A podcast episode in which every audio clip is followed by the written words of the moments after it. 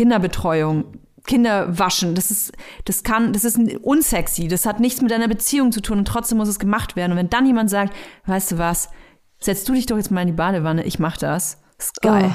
Oh, ja, mega geil. Da, da würde ich sofort zu Physical Touch übergehen danach.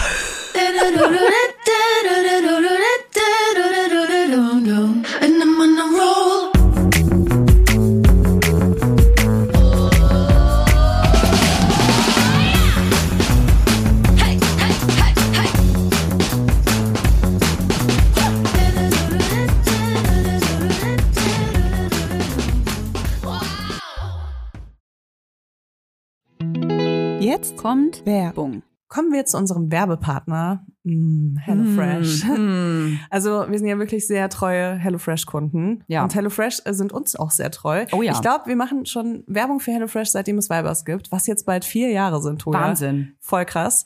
Und genauso lange ähm, denke ich, denke ich von mir, dass ich kochen kann, aber auch erst seitdem. Ich muss ja auch sagen, das war für mich auch so eine Corona-Tätigkeit. Und äh, da kam mir HelloFresh natürlich genau äh, richtig auf den Tisch. Es gibt gerade den Taste of Asia Monat mhm. bei HelloFresh. Im April heißt, nur. Mhm. Ihr bekommt äh, super viele leckere asiatische Gerichte, die ihr sonst vielleicht nur in einem sehr, sehr guten Restaurant bekommen würdet. Und äh, ich muss ja sagen, nächste Woche gibt's äh, die indische Kichererbsen-Kokossuppe. Und das ist, das hat mich einfach so daran erinnert, dass diese Suppe war ganz lange das einzige Gericht, was ich kochen konnte. Und ich so habe mich gefühlt, als ob ich irgendwie wirklich die Matrix geknackt habe. Und das Geile ist ja bei HelloFresh so, du lernst, wie man es kocht und dann behältst du das Wissen für immer einfach so im Kopf. Also du kannst einfach langfristig damit Menschen beeindrucken. Das Tolle ist, man kocht in nur 30 Minuten Gerichte mit frischen Zutaten und Gewürzen, die euch verzaubern und in kulinarische Welten einladen, die ihr vielleicht normalerweise nicht kennenlernen würdet. Und ich sage euch, ihr könnt damit kochen. Ich, auch wenn ihr nicht kochen könnt, mit HelloFresh könnt ihr kochen. Ich empfehle euch brandheiß einen knusprigen Basilikum-Tofu auf Bulgur mit Ofengemüse, Rucola oh. und einem cremigen Dressing. Geil. Okay, wollen wir jetzt, äh, wollen, wir, wollen wir uns jetzt was kochen, Truja? Ja, wo ist die HelloFresh Kochbox hier? Ja, wir sind leider gerade im Büro, aber äh, meine steht zu Hause. Genau, du hast äh, jede Woche die Auswahl von über 30 Rezepten oder du lässt dich überraschen. Und äh, wir haben auch einen Code für euch mit HF Vibers, alles groß geschrieben. HF Vibers spart ihr in Deutschland bis zu 120 Euro, in Österreich bis zu 130 Euro und in der Schweiz bis zu 140 Franken. Den kostenlosen Versand für die erste Box gibt's natürlich auch dazu. Und das Tolle ist, der Code ist nicht nur für neue, sondern auch für ehemalige Kunden und Kundinnen gültig. Also ab zu HelloFresh. Alle Infos und die Links zum Einlösen des Codes findet ihr wie immer in den Show Notes. Werbung Ende. Einen wunderschönen Montag wünschen wir euch. Hier, eure Weibers. Das sind Layla Lowfire und Toya Diebel, meine kleine Wenigkeit. Wir sitzen in unseren Home-Studios, in unseren professionellen Home-Studios. Eure werden wahrscheinlich noch professioneller. Eigentlich, wenn ihr, wenn ihr uns mit so einem iPhone aufnehmen würdet oder mit so einem billigen Android von 2002, dann wäre die Technik ähnlich wie unsere. ah, ich finde es schön, dass du es immer dazu sagst, dass die Leute auch wissen, dass sie für ihr Nicht-Geld, was sie nicht bezahlen, wenigstens auch nichts bekommen. fair, das nenne ich fair. Nein, wir, wir steigern uns natürlich. Ähm, das ist ganz einfach. Je mehr, je mehr Leute zuhören, desto besser werden wir. So ist es. Leila, wie geht's dir? Das fragt man sich ja viel zu selten in den heutigen Zeiten. Ich bin krank. Hast du schon wieder Corona? Nee, ich glaube nicht. Ich habe mich noch nicht getestet heute, aber die letzten Tage hatte ich es noch nicht. Ja, keine Ahnung, ich bin mega krass verrotzt und äh, wirklich doll verrotzt einfach nur und fertig. Okay, und warum, das kommt die wichtigste Frage dieser Folge, warum siehst du dann heute so gut aus? Was ist mit deinen Haaren los? Ah, danke, Toya. Was geht bei deinen äh, Haaren, ey? Was ist mit deinem Hals? What the fuck? Hast du es noch nicht? Doch, du hast es schon gesehen, oder? Ja, aber das ist ja immer noch da. Ich habe gedacht, das ist ein Aufkleb. Das ist aber kein echtes Tattoo. Äh, ich, Leila, also ich, ich stotter gerade so, Leila mir, das könnt ihr ja nicht sehen, ihren Hals in die Kamera reckt. Du hast einen fetten Tigerkopf auf dem Hals, das ist aber nicht echt. Es ist ein Leopard und ich bin jetzt endlich für immer asozial. Ist das echt? Es ist echt, ja klar. Es ist echt. Ich würde jetzt ungern dran rubbeln, weil es ist noch relativ frisch, aber. Darf ich noch mal sehen? Boah, ist das krass. Es ist voll geil. Es ist richtig krass geil. Boah, ist das geil. Ist heftig geil. Wie oft habe ich geil gesagt? Es ist geil. Mark Fischer gemacht. Ist das unbezahlte Werbung, wenn ich ihn nicht bezahle? Ach, da ein Influencer, wir zahlen mir gar nichts. Nee, ey, sie ist mega, es ist mega geil, krass. Es ist mein bester Freund. Ich liebe Leopard. Ja. Ich könnte mir überall, äh, ich habe ja auch lauter so Raubkatzen tätowiert. Ich glaube drei Stück. Ich finde es voll geil. Wirklich? Ja. Fett. Natürlich nicht auf dem Hals. Bin ich voll eifersüchtig. Was, hat, was, sagt, hm. dein, was sagt dein Kind? Mama, du hast da Dreck. Mein Kind sagt, ähm, der Leopard ist ein sehr lieber Leopard, der beißt nicht. ich habe gesagt, mein Leopard beißt dich nicht. Aber Leoparden können schon beißen, aber mein Leopard beißt dich natürlich nicht. Aber meine nicht. nicht. Weil du mein Kind bist, habe ich gesagt. aber nur deswegen. Ich würde gerne Bezug nehmen auf die letzte Folge. Die hieß mhm. ja Rabenmilfs mit Milcheinschuss. Übrigens, wie ich finde, einer unserer allerbesten Titel neben Geburtswurst. also wir haben, ja, wir haben ja eh schon ganz tolle Titel, aber der ist auch wunderbar gewesen. Und äh, eine äh, junge Frau hat uns äh, geschrieben und wollte Bezug auf das Wort Rabenmutter nehmen, was wir ja mit Rabenmilfs gemeint hat. Sie hat uns geschrieben, hallo ihr beiden, ich möchte mich kurz für Rabenmütter stark machen. Entgegen der Redewendung sind Raben nämlich ziemlich tolle Eltern. Tatsächlich sind Raben ausgesprochen schlaue Tiere und sehr behütende Eltern, die sich gerne um ihr Nachwuchs sorgen. Ob sie mit den Raben schon gesprochen hat, würde ich ja gerne wissen. Naja, dass in der, äh, der deutschen Sprache die Bezeichnung Rabenmutter trotzdem für eine schlechte Mutter genutzt wird, ist die Folge eines alten Missverständnisses. Seit ich das weiß, nehme ich es als Kompliment auf, wenn mich jemand als Rabenmutter bezeichnet. Okay, das heißt, uns wird auch das Rabenmutter-Dasein jetzt abgesprochen, weil wir ja keine fürsorglichen Eltern sind. Eltern sind. Nichts dürfen wir mehr. Interessant. Ich würde gerne wissen, was das für ein altes Missverständnis ist, aber auch das werden wir in einer der nächsten Folgen. Wir brauchen irgendwelche Spoiler, ja. irgendwelche Cliffhanger. Genau, lass uns das einfach durch zehn Folgen jetzt durchziehen. Ja. heute euer Rahmenmilf-Update. Ja. Ja, wir wollten ja heute, also Moment, das würde ich gerne nochmal anders formulieren. Äh, mhm. du wolltest ja heute über Beziehungen sprechen. Wir können es noch anders formulieren. Also du wolltest auch über Beziehungen sprechen, wusstest aber nicht, was du dazu zu sagen hast. ja, irgendwie, also ich, ich weiß nicht, ich finde gerade, ich, ich bin gerade so kopfmäßig sehr voll mit Dingen, ja. muss ich sagen. Und Beziehungen haben da jetzt gerade keinen großen Raum. Hm. Glaubst du, das sagen nicht vor allem Leute, die zum Beispiel äh, nicht in einer festen Beziehung sind? Mm, nee, würde ich nicht sagen. Also es hatte bei mir auch schon immer, äh, unabhängig von meinem Beziehungsstatus, würde ich sagen, einen großen mhm. Raum, weil, weil es mich einfach mega interessiert. So generell, ne? So Beziehungskonstellationen und was man in Beziehungen irgendwie tun kann, um irgendwie äh, ja, das besser zu können und so weiter. Ähm, das hat bestimmt auch so äh, biografische Gründe bei mhm. mir. Aber ähm, es gibt einfach Phasen, wo ich mich, glaube ich, intensiver damit auseinandersetze als jetzt gerade. Einfach, okay. ich bin gerade so mit anderen Bereichen, also gar nicht so ähm, irgendwie so Single-Sachen, die sind auch gerade gar nicht so da, sondern einfach irgendwie, bei mir ist gerade so Arbeit, Kind und so. Also ich will das jetzt nicht alles aufzählen, aber ähm, keine Ahnung. Deswegen war ich so, als du das gesagt hast, war ich so, okay, ich glaube, ich höre tu ja einfach zu und stelle ein paar Fragen. Mhm. und, aber äh, erst will ich, ich dich ausquetschen, weil ähm, was mich, mich? schon, in, ja, natürlich, denn wenn du das so sagst, bedeutet das auch, dass du äh, dich zum Beispiel nicht datest? Weil wir haben in den letzten Folgen schon mal rausgehört, dass du dich schon ab und zu mal datest. Ja, tue ich schon. Aber es ist irgendwie gerade nicht so, kennst du das nicht? Manchmal sind Themen nicht so relevant. Wenn ich dich jetzt über, keine Ahnung, Sex frage oder so, sagst mhm. du mir mhm. bestimmt auch, dass es gerade nicht so relevant für dich ist. Würde ich dich Und kurz fragen nochmal, was genau du meinst. das ist, äh, weißt du noch, wie, du, wie deine zwei Kids entstanden sind? Puh. Die zweimal, die du die letzten vier Jahre Sex hattest? Nein.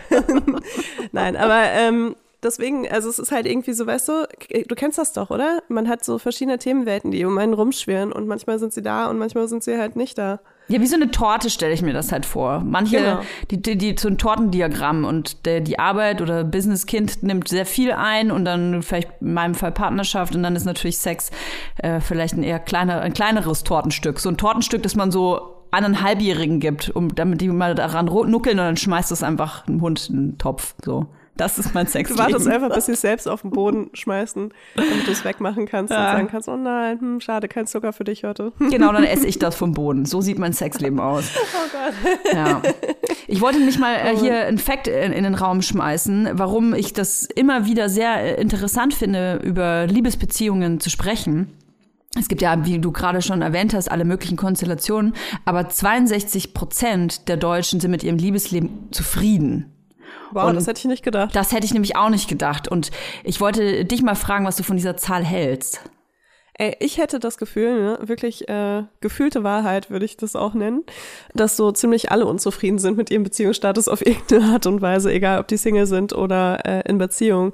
Weil ich kenne super viele Leute, die, äh, okay, ja, das ist jetzt vielleicht blöd, wenn ich das sage. Hi, alle Pärchen, die ich kenne, bitte hört jetzt weg. Nein, aber ähm, ich kenne Leute auf jeden Fall, die in Beziehung sind und halt immer so ein bisschen Trouble haben. Äh, und ich kenne aber auch Leute, die so Single sind und da halt Trouble haben. Also irgendwie finde ich, macht es keinen großen Unterschied und deswegen hätte ich gedacht, dass so, keine Ahnung, 80 Prozent unglücklich sind. so schlimm das auch klingt. Ich frage mich halt, ob das was, ja, ob das vielleicht jetzt, ich weiß nicht, von wann diese Zahlen sind, ne, wann die erhoben worden sind. Aber Vor ich kann mir halt Corona. vor Corona, ich kann mir halt vorstellen, dass natürlich diese Pandemie und jetzt ein Krieg, der spielt sicherlich damit rein, dass man sich mit sich selber, also dass man mit sich selber unzufrieden ist und vielleicht das auch gar nicht so definieren kann. Man ist einfach unzufrieden. Und wenn man generell unzufrieden ist, wie soll man denn dann zufrieden in der Beziehung sein? Ja, und es ist ja auch so, dass äh, gerade auch Beziehungen mit Kindern irgendwie krass äh, Druck von außen bekommen haben durch die Pandemie. Ähm, viel mehr Care-Arbeit muss in der Familie übernommen werden. Das führt wieder zu mehr Streitigkeiten, Diskussionen. Menschen müssen zurückstecken und äh, wenn das dann halt nicht genau gleich, äh, gleichmäßig oder gleichberechtigt aufgeteilt ist, dann führt das halt zu noch mehr Spannungen und so. Also ich glaube schon, dass äh, die Pandemie da krasse Auswirkungen nochmal drauf hat. Ich weiß nicht, ob du die Zahlen jetzt auch vor dir liegen hast, aber Ja. ach, hast du, verdammte Axt. Ich wollte dich nämlich raten lassen, dann sage ich es einfach so. 60 Prozent der Deutschen über 18 sind in einer Beziehung. Überrascht dich das? Ja, Hättest du gedacht, das sind weniger? Es ist über die Hälfte der Deutschen sind in einer festen Beziehung. Ja, nee, wobei doch, doch, das macht schon Sinn. Ja, wahrscheinlich. Wahrscheinlich ist es ja, doch, kann schon sein. Was hättest du gedacht? Weniger oder mehr? Ich glaube, ich hätte es auch, um- ich hätte mehr als die Hälfte geschätzt. Aber das sind auch alles so, ich finde, das sind so vage Zahlen, weißt du? Weil die irgendwie, das ist halt nichts krasses. Also mich hat noch nie jemand äh, vom Institut gefragt, ob ich in einer Beziehung bin. Bin ich bei hat diesen noch nie 60 jemand Prozent so auch gefragt, dabei? ob ich ja? Bin ich da auch dabei? Ihr habt mich nicht mitgezählt. Okay, Ja, es sind finde ich sehr interessant. 60,00001 Prozent. Ähm, was ich äh, auch gar nicht geglaubt habe von den Zahlen, die unsere Redakteurin Julia, jetzt dürfen Sie, wir dürfen Sie benennen, oder? Die Probezeit wurde verlängert. Herzlich willkommen im Team, Julia. Ich Nicht, wollte es nein, nein, nein, nein, stopp, stopp, stopp. Nicht Probezeit wurde verlängert. Die Probezeit ist abgeschlossen. Ja, okay, okay, okay. Julia ist jetzt fester Bestandteil hinter den Kulissen und ein bisschen, man darf, macht sie manchmal so einen kleinen Vorhang auf und steckt ihren Julia-Kopf durch und äh, zeigt, dass sie unsere Weiß sie das Redakteurin schon? ist. Ja, das hört sie ja jetzt, wenn sie die Folge schneidet, Okay. oder? Sehr schön. Jetzt kommt Werbung. Ein Thema, das nicht nur super langweilig ist, sondern leider auch super, super wichtig, denn tatsächlich erfahre ich in Gesprächen immer wieder, dass äh, Leute keine Ahnung davon haben, was sie eigentlich als Rente rauskriegen würden. Und es ist leider so, dass in Deutschland der Durchschnitt 1084 Euro im Monat sind an Rente. Das ist Armutsgrenze, unter der Und das muss Armutsgrenze. nochmal, das muss noch mal versteuert werden, ne? Also das ist, das ist wirklich einfach zu wenig. Und wenn man sich nicht um seine Altersvorsorge kümmert, dann sieht's wirklich schlecht aus. Und das kann man ganz einfach über die Clark-App tun, weil Weil die Clark-App dir wirklich dabei hilft, mehr aus deiner Rente rauszuholen. Du kannst ähm, schauen, ob du eine Riester-Rente eher brauchst oder eine betriebliche Altersvorsorge oder ob du in ETF investierst. Äh, Du kannst dir das alles irgendwie äh, präsentieren lassen von Clark. Du kannst auch jederzeit Experten und Expertinnen kontaktieren, telefonisch, per Nachricht, per E-Mail oder eben einfach ganz schnell über die App. Das Tolle ist, wenn man mit so einer Beraterin oder mit einem Berater spricht, dann kann man sich wirklich alle Fragen irgendwie für dieses Gespräch aufheben, kann die Person so zuballern damit. Das ist wie so ein kleiner Crashkurs in Sachen äh, Versicherungen, Altersvorsorge und so weiter. Und ähm, mir hilft das immer total, einfach ein persönliches Gespräch zu haben, wo alle Fragen gestellt werden können, um dann mir einen Plan zu machen, was ich wirklich möchte. Und es gibt auch nicht die eine Lösung dafür, die für alle irgendwie das Beste ist. Man muss da wirklich gucken, was man erwartet, ob man selbstständig ist, ob man äh, festangestellt ist und so weiter. Deswegen muss es einfach individuell sein. Und dafür ist die Clark-App halt einfach so gut, um wirklich individuelle Lösungen zu finden, so dass jeder das Beste aus seinen Versicherungen rausholen kann. Und was ich toll finde, ist, dass man nicht das Gefühl haben muss, irgendwie äh, über den Tisch gezogen zu werden, weil einem unbedingt was angedreht werden soll. Denn Clark agiert hier als Makler. Also sucht quasi zwischen den ganzen Versicherungsanbietern das Beste für einen aus und äh, zeigt vor allem auch immer wieder Alternativen. Also wenn nach einem Jahr ein besseres Angebot da ist, dann wird dir das vorgeschlagen. Probiert es einfach mal aus, ladet euch die App runter. Ihr könnt natürlich durch uns ein bisschen was absahnen und zwar durch den Gutscheincode MILF54. Alles groß geschrieben. MILF54. Was ein toller 54 Gutscheincode. als was, Zahl. Ah, genau, 54 als Zahl. Was ein toller Gutscheincode. Ähm, da könnt ihr zum Beispiel zwei bestehende Versicherungen, die ihr schon habt, einfach hochladen und dann bekommt ihr einen 30 Euro Shopping-Gutschein für Brands wie zum Beispiel Zalando, Douglas oder Ikea. Und das ist ja wohl einfach mal eine gute Sache. Das ist mal eine gute Sache, neben dem positiven Effekt, den Clark auch auf euren Versicherungsstatus haben wird. Alle Infos äh, und die Teilnahmebedingungen findet ihr wie immer auch in unseren Shownotes. Werbung Ende. Genau, also die Zahl, die ich auf jeden Fall nicht geglaubt habe, äh, ist, dass 34 Prozent in einer Beziehung schon mal fremdgegangen sind. Das sind mehr, oder? Ich glaube auch. Ich glaube auch, dass das mehr sind. Ey, sorry, aber die meisten Leute geben das doch nicht mal im engsten Freundeskreis zu. Also, Ja, voll. Stell dir vor, jemand ruft dich an. Hallo, hier ist so ein Institut für Umfragen. Sind Sie schon mal fremdgegangen? Ey, ganz ehrlich, wenn ich fremdgehen würde, würde ich sofort auflegen und sagen, ey, du hast mein Handy schon wieder durchgeschaut. ja, oder du machst es proaktiv äh, und rufst beim, rufst beim Gesundheitsamt an. Ja, also ich wollte mal ganz kurz sagen, ich bin gestern fremdgegangen. Du, ich glaube, dass die meisten Leute, ähm, weil ich gerade gesagt habe, vor den engsten Freunden das nicht zugeben, ich glaube, die meisten Leute geben das nicht mal vor sich selbst zu, dass sie fremdgegangen sind. Dum, dum, dum. Also wir, wir berufen uns hier auf eine Parship-Studie, die auf jeden Fall äh, nicht so ganz wissenschaftlich ist. Bist du fremdgegangen? Habe ich dich schon ein paar Mal gefragt. Ich bin noch nie fremdgegangen in meinem Leben. Und ich gebe damit auch immer an, weil ich das irgendwie ganz cool finde. Ja, ich gebe damit auch immer an. Ich finde das ehrlich gesagt auch ein tolles, ähm, ich finde, das ist ein sehr edler Charakterzug. Eigentlich darf man dafür gar keine Medaillen bekommen, weil für mich das eine Selbstverständlichkeit ist, dass man äh, ne- den Gegenüber nicht bescheißt. Aber ähm, ja, anscheinend ist es halt so, dass man da schon drauf stolz sein kann, wenn man es nicht Aber gemacht hat. wurdest du schon mal betrogen? Nee, Darüber ich glaube schon mal nicht. geredet, oder? Nee, ich Nee, glaube ne? nicht. Also letzten Endes, ganz sicher weiß man es sicherlich nie. Aber nicht, dass ich, ich wüsste ich wüsste es nicht. Ich weiß, dass mal, mein Freund hat mal, ähm, oder ein Freund, nicht mein Freund, ein Freund hat mal, ein Ex-Freund, sagt man ja im Deutschen, äh, hat mal mit mir Schluss gemacht und hat äh, direkt danach eine andere gehabt. Da ist natürlich, da liegt das natürlich nahe, sehe ich jetzt mittlerweile im Nachhinein so, wahrscheinlich hatten die schon mal was, ne? Kann schon sein. Aber ich habe ihn nie gefragt oder auch aus dem Grund, weil ich es im Nachhinein dann auch nicht mehr wissen wollte. Ich dachte, komm, das tue ich mir nicht mehr an.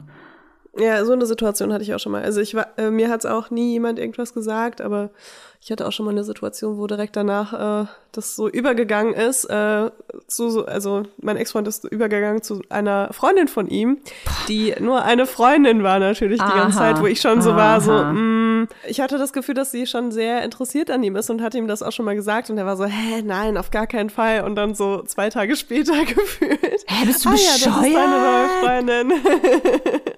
okay. Ja, aber ähm, die haben sich, glaube ich, auch ganz gut gefunden. Okay, schön für die. Fahrt zur Hölle! Ja, ist auch schon so lange her. Ich glaube, die sind auch nicht mehr zusammen. Aber Da Ja. sind die schon.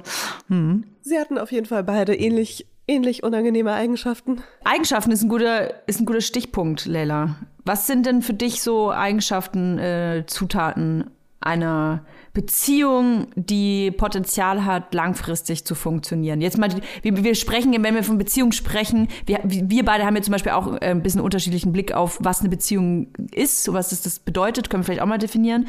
Ich spreche jetzt nicht von einer monogamen Festbeziehung. Vielleicht kann es einfach mal eine Beziehung sein, so wie jeder das von uns jetzt auslegt. Ich finde, also Kommunikation ist so oberste Prio in Beziehungen. Also wenn man gut miteinander reden kann und zwar auch über Sachen, die halt auch kränken können, ähm, dann ist das für mich schon so, würde ich sagen, 70 Prozent.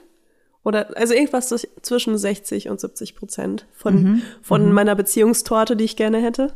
Und dann ist auch so ein bisschen natürlich die Art, wie man miteinander umgeht. Ähm, aber das ist ja auch Kommunikation eigentlich, ne? Ja.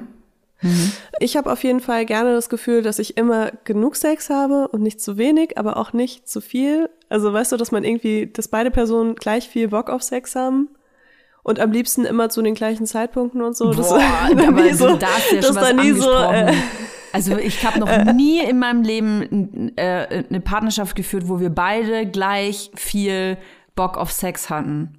Okay, ich weiß, das ist so jetzt mega Utopie, was ich sage, aber du hast mich ja gefragt, ne? Ja, ja. Äh, was, recht. was für mich zum Beispiel auch okay wäre, wär, äh, wenn einer mal mehr Bock hat und dann das äh, in der anderen Phase der Beziehung der andere mal mehr Bock hat, weißt du? Was ich halt richtig schlimm finde, ist, wenn eine Person immer mehr Bock hat und die andere Person immer weniger Bock. Weil dann ist da so ein Ungleichgewicht, das zu so ekligen Dynamiken führen kann. Und ähm, was eine Beziehung für mich auch inzwischen auf jeden Fall braucht, ist halt eine krasse Perspektive. Also, dass man zusammen so plant und sich Ziele setzt und sich so zusammen die Zukunft ausmalt, auf jeden Fall. Ähm, das ist mir halt irgendwie inzwischen voll wichtig.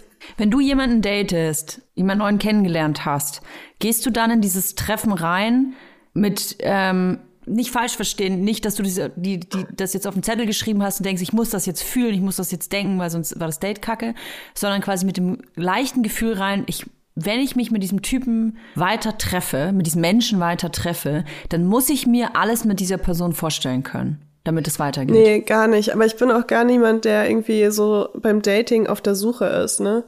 Also ich bin eher so, Was bei heißt mir das? gibt's noch so andere Phasen, bevor das überhaupt relevant wird für eine potenzielle Beziehung. Also wenn ich jemanden kennenlerne, dann find, will ich den erstmal attraktiv finden Mhm. und kennenlernen und äh, irgendwie mit dem Sex haben und eine gute Zeit haben.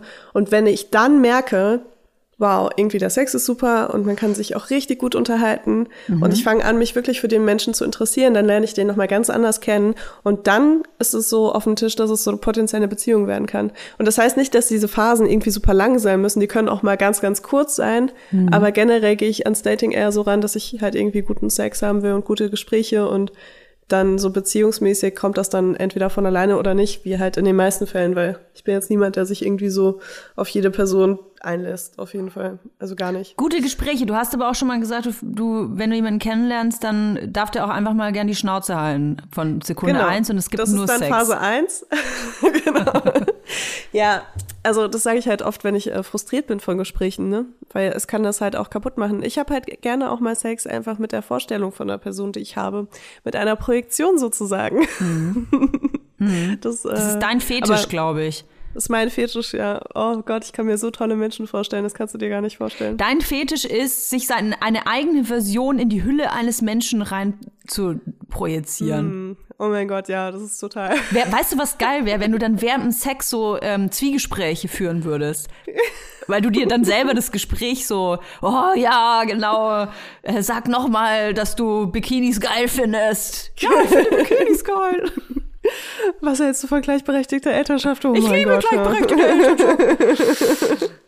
Ja, voll. Äh, eine Sache würde ich gerne mal kurz sagen, weil Mhm. ich glaube, vielen Leuten ist es nicht bewusst. Ich mache seit wirklich sehr vielen Jahren einen Podcast, wo ich auch sehr intensiv über äh, Beziehungen und Sex spreche und vor allem aber auch über eins, nämlich meine Wünsche. Mhm. Und äh, das ist was, was einen sehr verletzlich macht, weil ähm, eben die Möglichkeit besteht, dass wenn man neue Menschen kennenlernt, dass die sich einfach äh, sechs Jahre Podcast durchhören Ah. und dann genau das Ah. werden, was man sich wünscht. Und ich äh, will da nicht so zeitlich genau drauf eingehen, aber ich hatte das schon mal. Weil sie die Rolle dass, äh, spielen, versuchen zu genau. spielen. Aha. Ich hatte das schon mal, dass jemand so komplett äh, eine Persönlichkeit angenommen hat, von der ausgegangen Heftig. ist, dass sie mir gefallen könnte. Und ich kann mal so sagen, es hat sehr gut funktioniert und es war sehr, Krass. sehr schlimm für mich, ähm, als es dann irgendwann so gebröckelt ist. Und äh, es gibt einfach sehr viele schlimme Menschen da draußen. Und ja, das wollte ich einfach mal loswerden, weil ich denke die ganze Zeit schon, seit Anfang dieser Folge denke ich darüber nach, wer in Zukunft irgendwie diese Folge hören könnte und mir irgendwas so vorspielen könnte, weißt du? Ja, ey, das ist da, also da muss man aber echt ein crazy äh, Psychopath sein, Mann. Also jemand, der sich, aber da, das, das ist ja, das ist ja quasi eine Eigenschaft von Psychopathen, ne? Und auch gerne mal von Narzissten. Mir ist noch nicht ein äh, nicht crazy Psychopath begegnet. Aber da- das ist wirklich, das ist krass, weil das ist ja auch, ähm, um da nochmal darauf einzugehen, das ist ja, wenn man diesen Podcast hört und uns zuhört und in deinem Fall ja über sehr viele Jahre äh, in einem Beziehungs- oder Sex-Podcast, dann kann man ja wirklich, ähm, man kann ja sich Sachen anlernen. Also es ist Ich meine, es kann spooky. auch gut sein, ne? Also gerade was so Sex angeht. Lernen, ja, ja, ja. Jemand mal einfach so, weiß nicht, äh, 60 Stunden Hörmaterial geben und dann Mhm. hat, hat er, dann macht er genau das, worauf ich Bock habe, ohne dass ich jemals mit ihm geredet habe. Das könnte natürlich auf jeden Fall von Vorteil sein, aber Mhm. ja, ich weiß nicht, ob das so geil ist, auch, auch für mich. Das ist, glaube ich, nicht so cool, wenn ich weiß, dass jemand das nur macht, weil wer mir gefallen will. Also ich sag dir mal, was für mich gute Zutaten sind. Ja, für sehr eine, gerne. Für eine langfristige, oder für eine gute, für eine gut funktionierende Beziehung. Ich fange jetzt mal nicht von meiner eigenen an, sondern vielleicht eher so dieses, ähm, wenn man sich kennenlernt. Für mich absolut mega hot, mega sexy, dass ich sofort umfalle und denke, oh Gott, ich will mit dir Kinder haben, ist eine Mischung aus Humor und Intelligenz. Ja, das wollte ich gerade sagen, als du mich unterbrochen hast, dass das de- die letzte Ding von der Torte ist. Aber Oh, ja. meins das erste. Oh mein Gott. Ist das nicht Das romantisch? ist das Größte? Ja, weil für mich Humor und Intelligenz eine äh, gewisse äh, Reife und Qualität der Kommunikation voraussetzt. Finde ich überhaupt nicht. Nee? Also ich hatte irgendwann mal das Ding auf jeden Fall, dass ich mich sehr über einen sehr langen Zeitraum mit jemandem getroffen habe und humormäßig richtig geil. Aber Ja. es, wirklich, ich habe mit diesen Menschen in einem Dreivierteljahr kein einziges ernstes Gespräch geführt. Und ich dachte auch immer, das wäre irgendwie so ein Großteil, aber äh, ich finde, Deep Talk ist auf jeden Fall eine meiner Liebessprachen. Ja. Und ich finde, das muss halt so äh, beides da sein. Weil wenn jemand nur witzig ist und nur albern, dann denke ich mir irgendwann so, keine Ahnung, was ist, was ist dir passiert im Leben? Das Weißt ist du? aber, das finde ich, das muss man unterscheiden. Also ich, ich ähm, stehe nicht auf Clowns, ne? Also das ist ja dann im Prinzip auch eine Rolle, die man spielt, wenn man immer nur witzig sein will und sich über alles lustig macht und aus allem einen Gag macht und so. Das ist ja auch eine ähm, gewisse Art der Unsicherheit. Man versucht ja, Ja, irgendwie ja. Was, was da ähm, einzunehmen.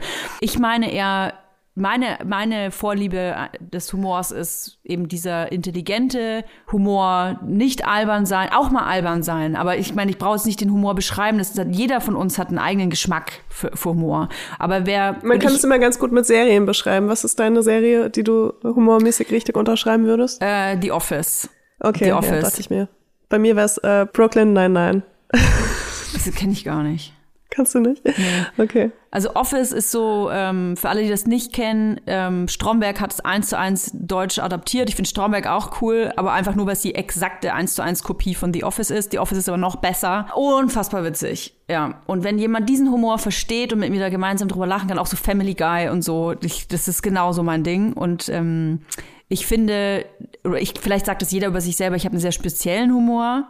Und wenn man dann jemanden findet, der über die gleichen Sachen lacht und ähm, die gleichen Seitenhiebe macht und so, die versteht und man lacht über die Witze, dann, also ich, das finde ich so, das ist, das, da strömt in mir Liebe. Wenn ich weiß, mein Partner Ja, ja. lacht mit mir zusammen über Dinge, die wir gut finden, so. Und du, weil du Deep Talk sagst, damit meine ich ja diese, diese Intelligenz, die ich da voraussetze, dass man gemeinsam auf einem ungefähren Level ist.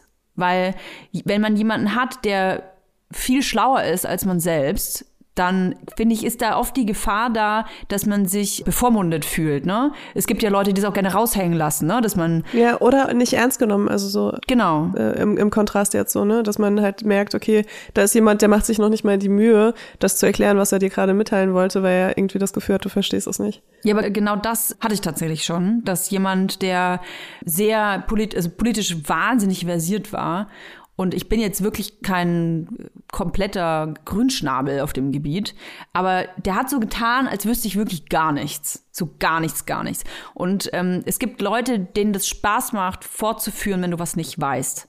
Und es sind Leute, die dann gerne auch zum Beispiel, und das finde ich so eine eklige Art, und es gibt sicherlich auch in vielen Beziehungen Fragen stellen. So, ach, echt, du interessierst dich für Politik? Ja, wer war denn 1964 Bundeskanzler? Weißt du, und dann denkst du dir, und selbst wenn du das vielleicht eigentlich weißt, und nachdenkst, bist, läuft dir doch sofort, wird dir sofort heiß und Aber denkst dir so, warum, oh warum musst du dich rechtfertigen? Warum ne? musst du, Also, ja, warum bringst du mich überhaupt in die Situation?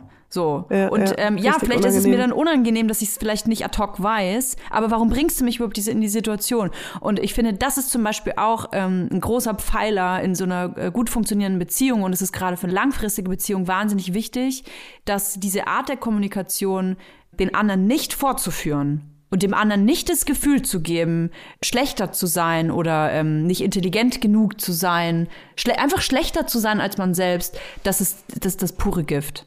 Ja, ja, finde ich auch. Sehe ich genauso. Also ab dem Punkt, wo man sich gegenseitig auch nichts Gutes mehr will, ist es irgendwie für mich eine gescheiterte Beziehung. Ja, ja, total. Und ich glaube, man weiß aber oft nicht, dass man gar nicht mehr nur das Gute für den anderen will. Ich glaube, das ist ein ganz schleichender Prozess. Dass man vielleicht auf einmal merkt, oh, der nervt mich, sie nervt mich. Das finde ich zum Beispiel gar nicht so schlimm. Man kann sich auch mal nerven. Das finde ich normal, weil jeder hat so ein unterschiedliches Nähebedürfnis. Hm. Und das halt äh, so synchron zu halten, ist für mich genauso unmöglich wie äh, die Libido synchron zu halten, weißt du? Hm. Das finde ich in Ordnung. So Nerven finde ich nicht schlimm. Ich finde, es ist halt eher dieses, äh, wenn man den anderen wirklich versucht, unglücklich zu machen, in, auf irgendeine Art und Weise. Das kann ja auch einfach so ihn auf äh, seine Fehler die ganze Zeit stoßen sein oder sowas, weißt du? Ich glaube, das Ohne- merkt man also, aber und manchmal jetzt nicht gar nicht. konstruktiv oder so. Ja, klar, kann man auch unbewusst machen. Aber das, äh, ja, ich wollte nur sagen, dass das mit dem Nerven, das ist für mich ausgeschlossen. Und es mit dem Das auch Sex, ne? so Weil du hast, dass das für dich so eine hohe, äh, so einen hohen Stellenwert hat. Das äh, hätten wir uns vor fünf Jahren unterhalten. Und du hättest mich gefragt, wie wichtig ist dir ähm, zu, körperliche Zuneigung und äh, Sex in einer Beziehung, dann hätte ich wahrscheinlich gesagt, ja, ist Platz zwei. Also es ist unfassbar wichtig. Ich hätte, ich hätte dann gesagt, ja, ich bin ein wahnsinnig sexueller Typ, äh, mir ist das wahnsinnig wichtig, ich habe gern viel Sex und äh, äh, dann muss ich jetzt aber sagen, ein paar Jahre später mit zwei Kindern, zwei Kleinkindern, mit wenig Schlaf, mit einem anderen Körper, mit einem neuen Körpergefühl, ist das ein paar Stellen weiter runtergerutscht.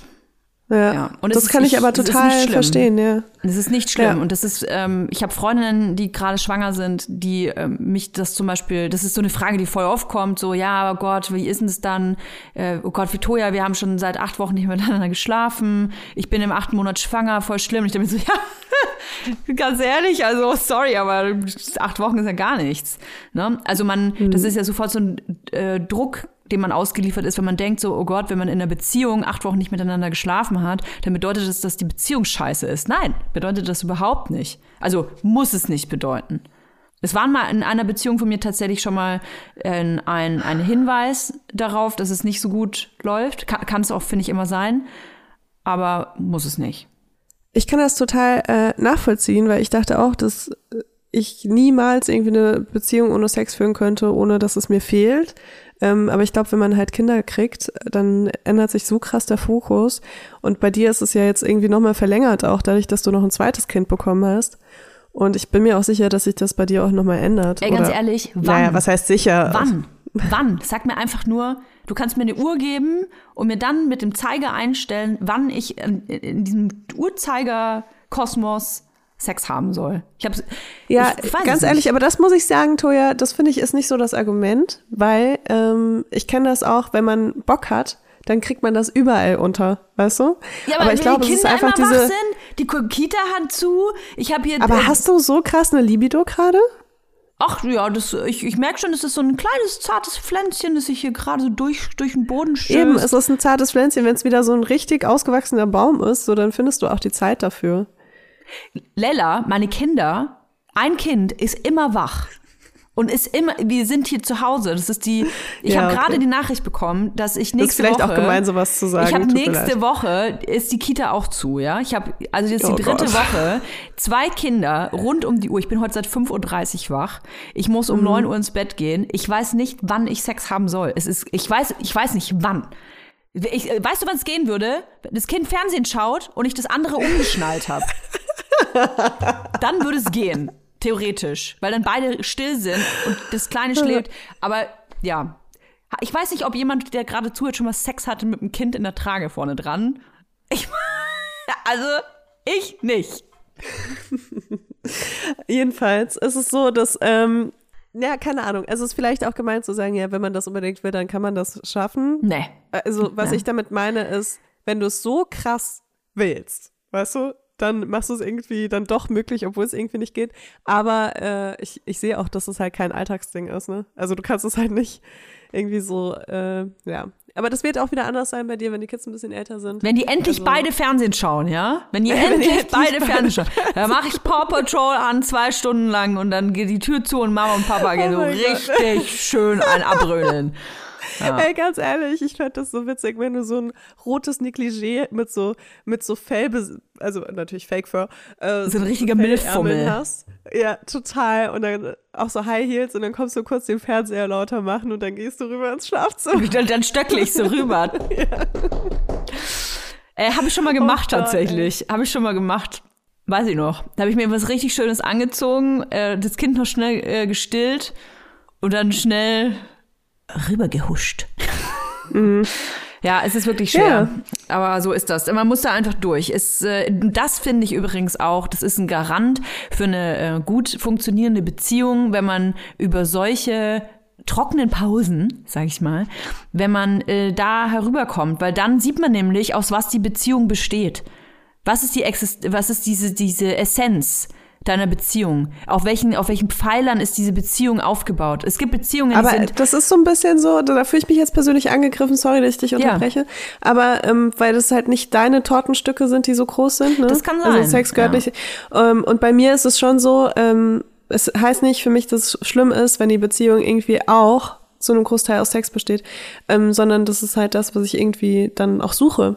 Und äh, zu sagen, dass das irgendwie schlecht ist, finde ich dann auch. Nein, nein, das habe ich nicht gesagt. Dass, dass es schlecht ist, das würde das würde ich mir gar nicht anmaßen. Aber man muss sich bewusst sein, dass wenn man äh, eine Beziehung führt und zwei kleine Kinder macht, also sich entschließt, Kinder zu machen, dass, äh, dass dein sexuelles Leben dann äh, nicht mehr in dem gleichen Ausmaß stattfinden wird, in einer gewissen Zeit, wie es vorher war. Das ist ein Fakt. Und dann muss man. Ich sag dir ganz ehrlich, Toja, als Menschen mir das gesagt haben, als ich schwanger war, war ich so, hä?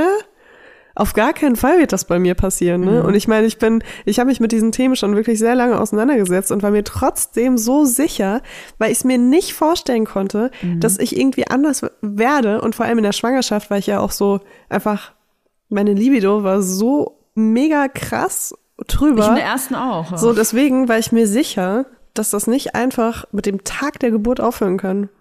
Ja, aber wie ich es gerade beschrieben habe, es ist ja wenn du zwei kleine Kinder hast und die Kita ist zu und es ist Corona und du hast keinen Babysitter, dann ist es nicht möglich. Du kannst. Mann, Toja, sag mir einfach Bescheid, möglich. wann ich bin da. Du kommst sofort jetzt hierher, nimm deine Kinder mit. Also es ist ja faktisch nicht möglich. Und was ich damit sagen will ist. Aber nur, wenn du das rote Negligé anziehst. Für dich aber dann, ne? Nur für, für dich. Mich, du musst ja, das klar. anziehen. Du musst das, die Kinderbetreuung anziehen. Ja. Nein, du, du hast da was falsch verstanden. Mein Freund muss das anziehen. Jetzt wirst du aber hier ein bisschen dreist. Ich, ja, ich passe schon alle kostenlos auf deine Kinder auf. was ich damit sagen will, ist, wenn man sich entschließt, zwei kleine Kinder zu machen oder generell eine Familie zu gründen, dann muss man sich damit auseinandergesetzt haben, dass es sein kann, dass ähm, gewisse Dinge, auf die man vorher vielleicht Wert gelegt hat, wie Party machen, essen gehen, viel Sex haben, rund um die Uhr überall in der Wohnung, dass man gewisse Dinge vielleicht mal kurz zurückstellen muss. Das kann man ja alles wieder genauso machen, wie man es davor gemacht hat. Aber es gibt Phasen, hm. äh, wo das halt nicht so laufen wird. Und dann äh, muss man darüber sprechen in der Beziehung und sich fragen, packt man das so? Also ist, ist jeder, ist je, weil das habe ich schon so oft gehört in Beziehungen, wo dann der Typ irgendwie, äh, vor allem die Typen, muss ich sagen, die brauche ich auch nicht gendern, dann so, äh, ich habe ja gar nichts mit zum Bumsen gerade, weißt du? Also, dass die dann frustriert sind, weil äh, die Frau vielleicht, weil sie fünf Stunden Haushalt gemacht hat und äh, 20 Mal ein vollgeschissenes Kind gewickelt hat ähm, und äh, dauernd stillen muss, dass die dann vielleicht nicht mehr so viel Bock hat, sich aufreizende Wäsche anzuziehen, das ist irgendwie nicht jedem Menschen klar. Mm, ja. Boah, ich finde so Typen auch echt richtig unangenehm. Essen auf dem Tisch, ich habe acht Stunden gearbeitet und jetzt will ich Sex. Jetzt will ich einen Blowjob. Oh Leg das Kind ey. weg. Das, das ist ja nicht mal so, dass das irgendwie eine kleine Prozentzahl ist. Das sind sicherlich viele. Ja, weil die halt nicht diesen Hormon, äh, diese Hormonumstellung auch so krass haben wie Frauen, ne? Wenn ein Kind kommt. Ja, wir arbeiten ja da dran, ne? Äh, bei dem muss das alles so im Kopf passieren, weißt du, was bei uns irgendwie so total ja. instinktiv passiert ja. und ja, unangenehm auf jeden Fall. Ich finde nichts unattraktiver als jemand, der gerade ein Kind in die Welt gesetzt hat und dann irgendwie äh, andere Frauen irgendwie anbaggert oder, boah, naja. Oh. Ist auch eklig. Ja. Ähm, bist du gerade glücklich in deinem Beziehungsstatus? Ja, auf jeden Fall. Richtig doll glücklich. Bist du glücklich? Ja. Sehr das sogar. freut mich. Sehr ja. sogar, weil. Das ist so ähm, fast so, als ob wir miteinander glücklich wären, aber sind, halt jeder für glücklich. sich. das ist eigentlich schön. Weil, ähm, wir sprechen ja heute so generell über Beziehungen, was einem in, in, einer Beziehung glücklich macht oder was man sich in einer Beziehung vorstellt. Ich glaube, dass das für mich einfach ähm, eine totale Genugtuung ist gleich das falsche Wort, aber es ist so eine ähm, Erleichterung, dass ich eine Beziehung führe, wo ich den Menschen, den Mann ähm, gut finde und auch noch sehe, dass er ein guter Vater ist. Mhm. So, also dass ich ähm, wüsste, selbst wenn wir uns zum Beispiel trennen würden, aus welchem Grund auch immer, dass ich wüsste, ich habe sogar einen guten Vater. So. Und das ist irgendwie gerade, was mir so ein bisschen ja, es gibt mir gerade Halt, muss ich sagen. Weil letzten Endes hat man das Gefühl, so die ganze Welt brennt gerade. Und ähm, also ist mein persönliches Gefühl. Dann ist, tut es irgendwie gut, so einen Anker zu haben, ja.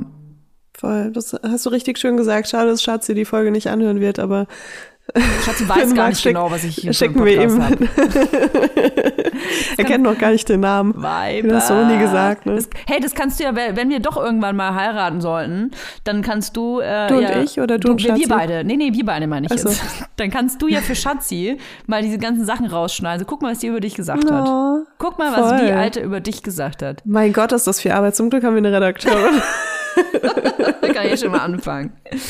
Was hat denn Oh Single Mann. sein für dich, ähm, beziehungsweise in, nicht in einer festen Beziehung lebend? Was hat es denn ganz generell für dich für, machen wir erstmal Nachteile? äh, nicht Sex auf Knopfdruck. Das klingt total falsch, aber Das ist habe ich auch echt- nicht! Ja, okay. Das habe ich schon, wenn ich in Beziehung bin, weil ich, glaube ich, eher nach Menschen suche, die immer eine krasse Libido haben. Und Ja. ich glaube, das, deswegen, das ist halt so voll unterschiedlich. Aber ja, also ich habe auf jeden Fall weniger Sex, wenn ich äh, Single bin, würde ich sagen. Das ist ein Nachteil. Das finde ich ist ein Nachteil. außerhalb von Sex Nachteile? Ja, natürlich. Man hat natürlich nicht so, ähm, also ich habe schon sehr, sehr gute Freunde in meinem Leben, die ich so als Bezugspersonen auch habe. Aber äh, wenn ich jetzt Single bin, dann ist da schon so eine Person weniger, die, Mhm. also mit der ich so mein Leben teile einfach, ne? Mhm. Also das finde ich ist schon ein Nachteil.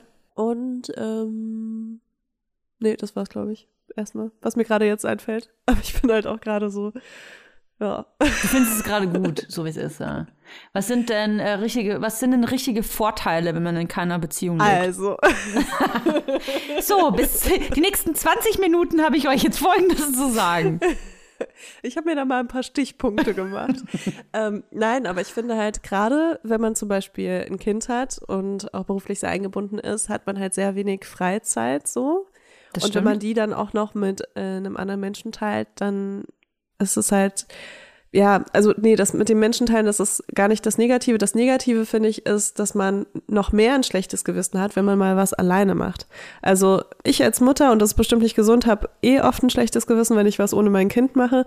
Wenn ich dann aber auch noch was ohne meinen Partner mache, wenn mein Kind gerade zum Beispiel beschäftigt ist, dann habe ich ein noch viel schlimmeres schlechtes Gewissen. Und das ist auf jeden Fall was, an dem ich für mich arbeiten muss, wenn ich irgendwie glücklich in einer Beziehung sein will.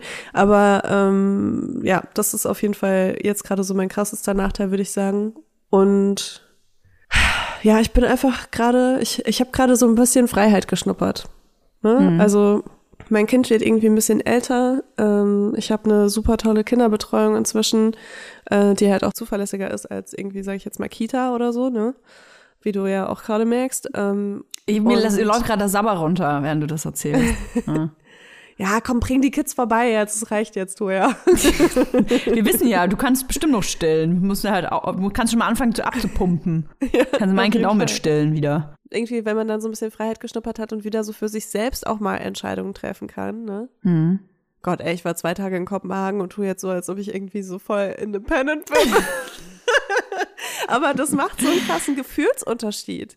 Weil man theoretisch könnte, weißt Ja. du, auch wenn ich es vielleicht nicht mache und nicht dauernd mache und jetzt nur einmal gemacht habe, äh, weiß ich jetzt trotzdem, ich kann das machen. Und das gibt mir so krass so ein Gefühl von, ich bin frei. Das reicht mir schon. Das ist ja alles so, das sind alles so Gefühlssachen. Es heißt nicht, dass man äh, irgendwie jeden Tag äh, eine Milf sein muss, die halt nicht sich, die sich der Verantwortung entzieht. Ähm, genauso wie man zum Beispiel in offenen Beziehungen nicht jeden Tag mit jemand anderem schlafen müsste, aber das Gefühl, dass man es machen könnte, wenn man da wirklich, wirklich Sehnsucht danach hat, das ist einfach was, was es krass ändert bei mir. Ich kann ja mal Vor- und Nachteile einer Beziehung erörtern. Ich muss aber währenddessen denken, während ich rede. Das ist äh, in, für eine Warte, stillende die Mutter. Nachteile, die schneidet Julia jetzt aber nicht in, in deine Hochzeitsrede rein, oder? Nee, die bitte nicht. Die bitte Okay. dann äh, nicht. äh, ich fange mal an mit den. Also geil, wenn wir aus Versehen die falsche äh, Aufzeichnung wo ich mitgenommen nur über ihn hätten. läster. ja. Oh Mann, ja, so und da wieder kein. Sex und hier Beziehung, boah. ähm, ich fange mal an mit den Nachteilen der Beziehung. Das ist genau wahrscheinlich das, was du gerade gesagt hast mit der Freiheit. Man, wenn man mit einem anderen Menschen zusammenlebt, dann ist die ganze Beziehung und der ganze Tag, egal ob mit oder ohne Kinder, mit Kindern natürlich noch viel mehr, ist ein einziger Kompromiss. Du musst die ganze Zeit, also du teilst eben dein Leben, du teilst deine Wohnung, du teilst deine Sachen. Alles muss in irgendeiner Form abgestimmt werden. Ich meine hier keine Erlaubnis, aber ich kann halt nicht einfach sagen, so, ich bin jetzt mal vier Stunden weg. Ich muss sagen, äh, fragen, miteinander diskutieren, kann man wie gestalten wie unseren Tag, ähm, kann ich das jetzt machen oder nicht und kann ich jetzt duschen oder nicht, kannst du mal das Kind halten, äh, bringst du das Kind ins Bett, bring ich das ins Bett, das sind die kleinsten Fragen und alles muss abgestimmt werden und du machst die Dinge vielleicht dann nicht 100% so, wie du sie eigentlich tun würdest. Und das ist was, womit ich ganz, ganz lange zu kämpfen hatte. Übrigens am Anfang der Beziehung nie, weil ich am Anfang einer Beziehung sehr, da bin ich wie ein kleines Chamäleon. Ich passe mich dann sehr meinem Gegenüber an. Und ich finde das alles doch total schön dann. Ich kann ganz viel mich zurücknehmen und äh, auf die andere Person einlassen und mich in das Leben des anderen einfühlen. Aber je länger man zusammen ist, desto mehr wird man wieder man selbst, finde ich. Weil man sich dann wieder daran erinnert, äh, was man eigentlich will, was man eigentlich denkt. Und dann muss man gucken, ob das dann noch zusammenpasst. In unserem Fall passt es zusammen. Aber ich habe super oft das Gefühl, jetzt möchte ich sofort gehen und mir die Nägel machen lassen. Und dann kann ich das nicht. Und das ist so eine kleine Freiheit, die mir nur entzogen wird. Und das tut manchmal weh, muss ich schon mhm. ehrlich sagen. Also dieser ständige Kompromiss. Die zwei kleinen Kinder machen das natürlich nicht einfacher. Die, da, mit denen muss man ja auch dauernd Kompromisse schließen, so. Ich für die zumindest. Genau, das ist auf jeden Fall ähm, ein Nachteil. Ein Nachteil ist sicherlich auch, dass eine Beziehung, ich glaube, ich habe es ja irgendwo gelesen, ich hole es mal raus. Genau, nach durchschnittlich drei bis fünf Jahren Beziehung nimmt die Frequenz, in der Paare miteinander Sex haben, deutlich ab. So, das ist so ein Durchschnitt. Drei bis fünf Jahre? Ja, aber ich würde sagen, das ist Was ist das bitte für eine, für eine Studie? Total, ich würde sagen drei bis fünf Monate. Ja, das würde bei mir jetzt nicht zutreffen, tatsächlich. Bei mir würde es nicht okay. zutreffen. Also tatsächlich finde ich die Zahl, äh, ich hätte wahrscheinlich eher so zwei bis drei, ja, zwei bis drei Jahre gesagt. Drei bis fünf finde ich schon crazy, wenn man da so eine Frequenz halten kann, die man am Anfang auch hatte. Ähm, Wer hat denn so viel Zeit? Oder vielleicht ist meine Frequenz auch ganz am Anfang einfach zu, zu also hoch. viel höher. ja, zu hoch ah. will ich jetzt nicht sagen, ist irgendwie so judgy, aber ja, wahrscheinlich. Weil ich bin so, wenn ich jemanden kennenlerne, würde ich gerne 24 Stunden am Tag Sex haben für drei Monate und dann bin ich so, okay, und jetzt lass mal ein bisschen reden noch. Auch ein Nachteil finde ich gar nicht auf diesen Sex bezogen jetzt, sondern eher dieses Verliebtsein. Also was ich in meiner Single-Zeit oder wo ich vielleicht kürzere Beziehungen ähm, gehabt habe, was ich da sehr genossen habe und was ich auch wirklich vermisse, bin ich ganz ehrlich, ist dieses Verliebtsein. Verliebt sein, das ist das schön, also eines der schönsten Gefühle ever. Dieses Kribbeln im Bauch, wenn man jemanden kennenlernt und man merkt, oh, das sind auf einmal Schmetterlinge im Bauch, da entwickelt sich irgendwas. Egal, ob es sich zu einer Beziehung entwickelt oder ob es einfach eine, eine tolle Affäre vielleicht ist oder ein paar Nächte, die man miteinander verbringt. Das kann ja auch ähm, ein Schmetterling-Gefühl sein, weil du jemanden mit nach Hause nimmst für eine Nacht dieses Gefühl, diese Aufregung, das hat man natürlich nach ein paar Jahren in einer festen Beziehung nicht mehr wirklich. Also ähnlich vielleicht und Ansätzen, aber dieses richtige, ich verliebe mich jetzt, wo man sich fühlt wie so eine Zwölfjährige, die total aufgeregt ist, das, ähm, ja, das vermisse ich so ein bisschen und das ist natürlich auch ein Nachteil, dass ähm, diese Schmetterlinge irgendwann in der Beziehung tot sind. oh Gott, das war ganz schön hart. Aber das entwickelt sich natürlich, um diesen Nachteil jetzt in einen Vorteil umzuwandeln. Das entwickelt sich natürlich im besten Fall in Liebe, in richtige äh, tiefe Liebe. Und das ist das, was ich ähm, in meinem Leben jetzt nicht mehr missen will. Also die Liebe, die ich jetzt mhm. empfinde. Das ist ja auch was, was man aufbauen muss, an dem man arbeiten muss und so. Und das ist mir mehr wert als dieses Verliebtsein. Deswegen ist vielleicht der Nachteil ein kleines Vorteil umgeschwappt. Und da kommen wir auch zu den Vorteilen. Äh, für mich ist das ähm, jetzt gerade mit zwei Kindern, ne? Muss ich betonen, ist es unfassbar geil, eine Person zu haben, die an meiner Seite ist, auf die ich mich 100% verlassen kann. Ich will betonen, dass das in meinem Fall so ist. Ich weiß, dass es viele Beziehungen gibt und gerade Partnerschaften gibt, wo Kinder mit im Spiel sind, wo man sich nicht auf den anderen verlassen kann. Das kann sehr schmerzvoll sein, sehr frustrierend sein. In meinem Fall ist es so, zum Glück. Und das ist ähm, für mich in meiner Beziehung ein absoluter Vorteil, dass ich weiß, ich bin nicht alleine, ich habe ein Problem, egal welcher Natur ähm, ich habe jemanden, mit dem ich rund um die Uhr darüber sprechen kann, der mich auffängt, ähm, der mich absolut versteht, der alles von mir kennt und bei dem ich mich 100% fallen lassen kann, wo ich so sein kann, wie ich wirklich bin. Und da kommen wir nämlich wieder zu diesem Chamel zur Chamäleon-Toya. Das ist eine Phase, die auch aufregend ist und ich bin ja auch irgendwie Schauspielerin, ich bin jemand gerne, der, weiß ich nicht, entertained und so, ne? Aber das ist natürlich nicht die echte Toya und jemanden zu haben, der die echte Toya kennt und du hast vorhin gesagt, man macht sich ja so angreifbar und ähm, man öffnet sich so doll und das ist was, ähm, was mir bei dieser Person, meinem Freund, sehr viel Spaß macht. Die echte Toya zu sein, der akzeptiert sie auch noch. Toya, was, was hältst du von Paaren, die so ähm, nur noch wir sind? Kennst du, kennst du so Leute? Die so beide dann so, äh, so Also North Face, selbe North das. Face Wir Jacken wollten anhaben, dann- Wir Trekking-Schuhe. ja, das ist jetzt äh, auch Alles krass überzogen, ist. so stereotypisch. Aber ja, die halt nur noch als Paar irgendwie stattfinden, weißt du, wo du irgendwie so gar nicht mehr, also man kennt das ja irgendwie, wenn, wenn dann Freunde oder Freundinnen in Beziehung sind, dass man die gar nicht mehr alleine sieht dann. Ich, ich äh, will ja nicht über jemanden urteilen. Es gibt sicherlich Beziehungen und ähm, Menschen, für die das das Nonplusultra ist, eins, eins zu werden, ein Mensch zu werden, alles gemeinsam zu denken, sich die Worte aus dem Mund äh, zu vervollständigen. Äh, für mich wäre es sehr, sehr giftig. Weil ich finde, dass es ganz wichtig ist, dass man, wie ich es gerade schon erwähnt habe, dass man, man selbst bleibt. Dass man ein Individuum ist. Man ist zu zweit allein. Das ist, wenn man das schafft, dann ist es, glaube ich, äh, dann ist das für mich tatsächlich eine Eigenschaft für eine gut funktionierende Beziehung.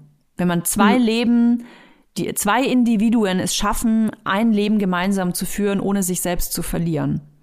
Weil was man nicht vergessen darf, dass wenn man in so, in so, in so eins wird, dann ver vergisst man dann nicht vielleicht manchmal auch, was man wirklich will oder wer man wirklich ist. Ich glaube, dass äh, Identität eine unterschiedlich große Rolle bei Menschen spielt. Äh, ich glaube, wir beide sind jetzt einfach Leute, für die äh, eine eigene Identität super wichtig ist, über, weil wir uns auch so darüber ähm, definieren, würde ich sagen. Jetzt einfach mal von uns beiden gesprochen. Bei mir ist es auf jeden Fall krass so. Und ähm, deswegen, also ich bin auch in Anfangszeiten von Beziehungen, ich würde sogar sagen, im ersten Jahr auf jeden Fall bin ich eher so, dass ich das noch so richtig genieße, dass man so ein Paar ist und äh, das so alles auch kennenlernen will als Paar. Und dann kommt irgendwann der Punkt, ist bei mir echt so nach einem Jahr eigentlich ziemlich genau, wo ich so merke, oh Mann, ich würde gerne mal wieder so eine eigene Person sein. Und äh, wo ich dann wieder so ein bisschen versuche, Sachen für mich auch zu machen und mich selbst auch noch mal so ein bisschen zu finden. Und dann, wenn dann die Beziehung das, diese Phase auch gut mitgemacht hat, ne, dann finde ich, ist es mega geil. Weil dann ist nämlich Ja. genau das, was du sagst, dass man irgendwie so zwei eigenständige Personen ist, äh, die aber halt ähm, eine sehr enge Bindung zueinander haben. Und ich glaube aber, dass da jeder so ein anderes Bedürfnis danach hat. Das denke ich eben auch. Das ist, man kann es immer nur auf sich selber münzen. Ich persönlich will ja auch nicht mit mir selber zusammen sein. Ich, also ich habe ja meinen Partner nicht daran ausgewählt, ach, ach geil, der hat genau, der ist genau wie ich, kann, kann ich mich selber bumsen. Super. Hey, ne? aber ihr habt doch dieselbe Frisur, oder? Fast, Leila. Fast. Nur der Pony ist ein bisschen anders. Ja, also ich, ich für mich ist es wahnsinnig wichtig, dass wir ähm, auch oft unterschiedlicher Meinung sind. Das finde ich sehr erfrischend für eine Beziehung. Ich weil viele Angst davor haben, glaube ich, auch zu streiten in einer Beziehung oder ähm, wir, haben zum Beispiel auch politisch nicht unbedingt die gleiche Meinung. Das ist ähm, Ja, vielleicht können wir es ein, einmal ganz kurz ansprechen. Äh, Toyas Partner ist äh, ziemlich engagiert in der AfD. Ja, ganz großes Führung, also ganz, ganz tolles. Er heißt Alexander, den Rest könnt ihr euch Oh denken. Wie stehe auf schrecklich das Männer. einfach wäre. Nee, äh, um Gottes Willen. Nein, also so ist es nicht. Also möchte ich auch mal betonen. Ne? Aber Hm. äh, wir haben einfach eine, da eine unterschiedliche Meinung und es sind äh, natürlich Reibungspunkte. Ich persönlich finde das aber gut. Man, man muss nicht, ähm, man muss doch nicht so gleichgeschaltet sein. Das ist ja auch eine Erwartung, die wir oft auch in unserer Bubble haben, in unserer Gesellschaft haben, dass alle gleichgeschaltet, jeder muss die, die, jeder muss grün wählen, jeder muss Lastenfahrrad fahren, jeder muss das, das, das, das, das. Nein, muss er nicht. Oder sie nicht. Man kann auch, es ist nicht eins nur geil und das andere ist nur scheiße so. Und das gilt in einer Beziehung auch. Man kann auch unterschiedlicher Meinung sein und sich trotzdem lieben. Äh, es gibt ja auch die Theorie vom äh, Paartherapeuten Gary Chapman, der sagt, äh, die Liebe hat fünf verschiedene Sprachen und mit diesen Sprachen kommunizieren Menschen in Beziehungen. Und je, je mehr äh, man irgendwie die Sprache der Liebe des anderen spricht, desto mehr geliebt fühlt sich der andere. Mhm. Ich weiß nicht, ob du davon schon mal gehört hast. Hab's nie gelesen, tatsächlich. Ich kenn's aber. Ich hab's auch nicht gelesen. Nee. aber ich kenne die Zusammenfassung. Du erkennst du deine Sprachen der Liebe? Hm. Also mein erster Gedanke war, als ich gelesen habe, die fünf Sprachen der Liebe, war ich so, ja, wie soll denn das gehen? Niemand spricht fünf Sprachen. Also ein kleiner, kleiner Prozentteil auf der Welt spricht fünf Sprachen. Vielleicht zwei. Ja. Wenn man sich die Sprachen der Liebe dann aber anschaut, wie Gary Chapman das äh, zumindest definiert hat, dann ähm, kann ich mir natürlich schon vorstellen, dass man ein bisschen mehr Sprachen sprechen kann. Eine, ähm, die erste ist zum Beispiel Lob und Anerkennung, dass man dem Partner, der Partnerin auch mal Komplimente macht, dass man ähm, einfach Anerkennung schenkt. Das hast du aber toll gemacht. Aber tatsächlich weiß ich, äh, was damit gemeint ist. Ich, ich mache das tatsächlich proaktiv. Ich auch. es ist witzig, weil ich glaube, wenn ich das zurückbekomme, bedeutet mir das gar nicht so viel. Aber ich mache das gerne als äh, Senderin. Ja, ich finde es auch ganz toll, dann nämlich zu sehen, ist das schon so ein bisschen narzisstisch eigentlich, man, weil man, man genießt es dann, wie der andere sich freut und sich denkt, ja, ich habe das gerade gesagt, damit du dich freust. Ich würde sagen, es ist positiv manipulativ. Ja, ja. Stimmt. Kommt auf jeden Fall. Ich kann dir auf jeden Fall sagen, woher das kommt. Trauma. cool. Ich will anderen Menschen ein gutes Gefühl geben, damit sie mir nicht gefährlich werden. Ja. Aber ist ja auch was Gutes. Also ich finde, es ist nicht nur eine Beziehung auch, Gutes, auch, im Alltag. Ja. Wenn man jemandem was Nettes sagt, dann hat man einfach eine gute positive Ebene. Also es ist mhm. immer schön, einfach was Nettes zu hören, egal ob das äh, auf Äußerlichkeiten bezogen ist oder äh, Mensch, da ich das sind so Kleinigkeiten, oh, der Kaffee schmeckt heute aber gut. Also wirklich, wenn, weil, wenn ich wirklich sowas empfinde, dann spreche ich es auch aus. Und ich finde, das verlernt man nach paar Jahren. Man vergisst, dass es wichtig ist. Diese Kleinigkeiten, mhm. die sind wirklich wahnsinnig wichtig.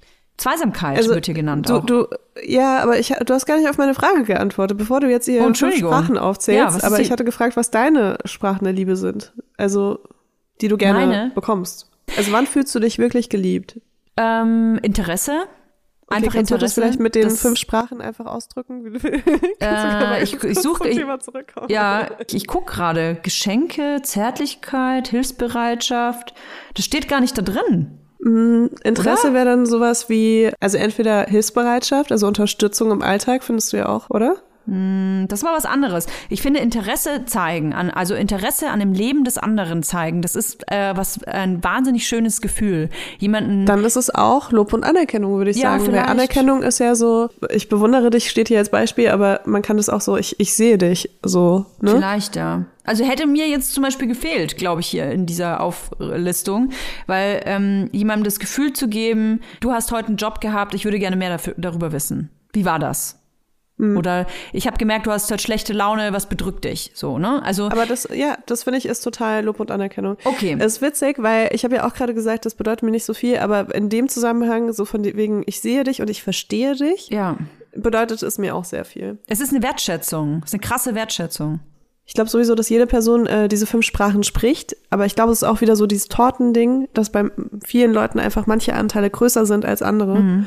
Und bei mir ist es ganz krass, also meine zwei Sprachen der Liebe sind auf jeden Fall Quality Time und Physical Touch. Also mhm. Zweisamkeit und Zärtlichkeit sozusagen. Ich finde Zärtlichkeit so ein schlimmes Wort, weil das irgendwie so Wirklich? weich gespült ist. Ich finde Zärtlichkeit ein total schönes Wort tatsächlich. Okay. Ja. Es gibt ein schönes Buch übrigens, Zärtlichkeit der Völker. Che Guevara. Kann man, kann man ja denken, was man will, aber ich finde, Zärtlichkeit ist einfach ein schönes, hat ja viele, kann ja in vielen verschiedenen Kontexten benutzt werden. Schönes Wort. Okay, ich krieg so einen leichten Kotzreiz. okay, crazy. Ja, das ist, ich finde, diese Folge macht, also mir jetzt auch krass bewusst, wie was man für unterschiedliche, einen unterschiedlichen Fokus haben kann, was einem in der Beziehung äh, wichtig ist. Ist crazy. Ich finde sogar, dass das in Beziehung sich ändern kann.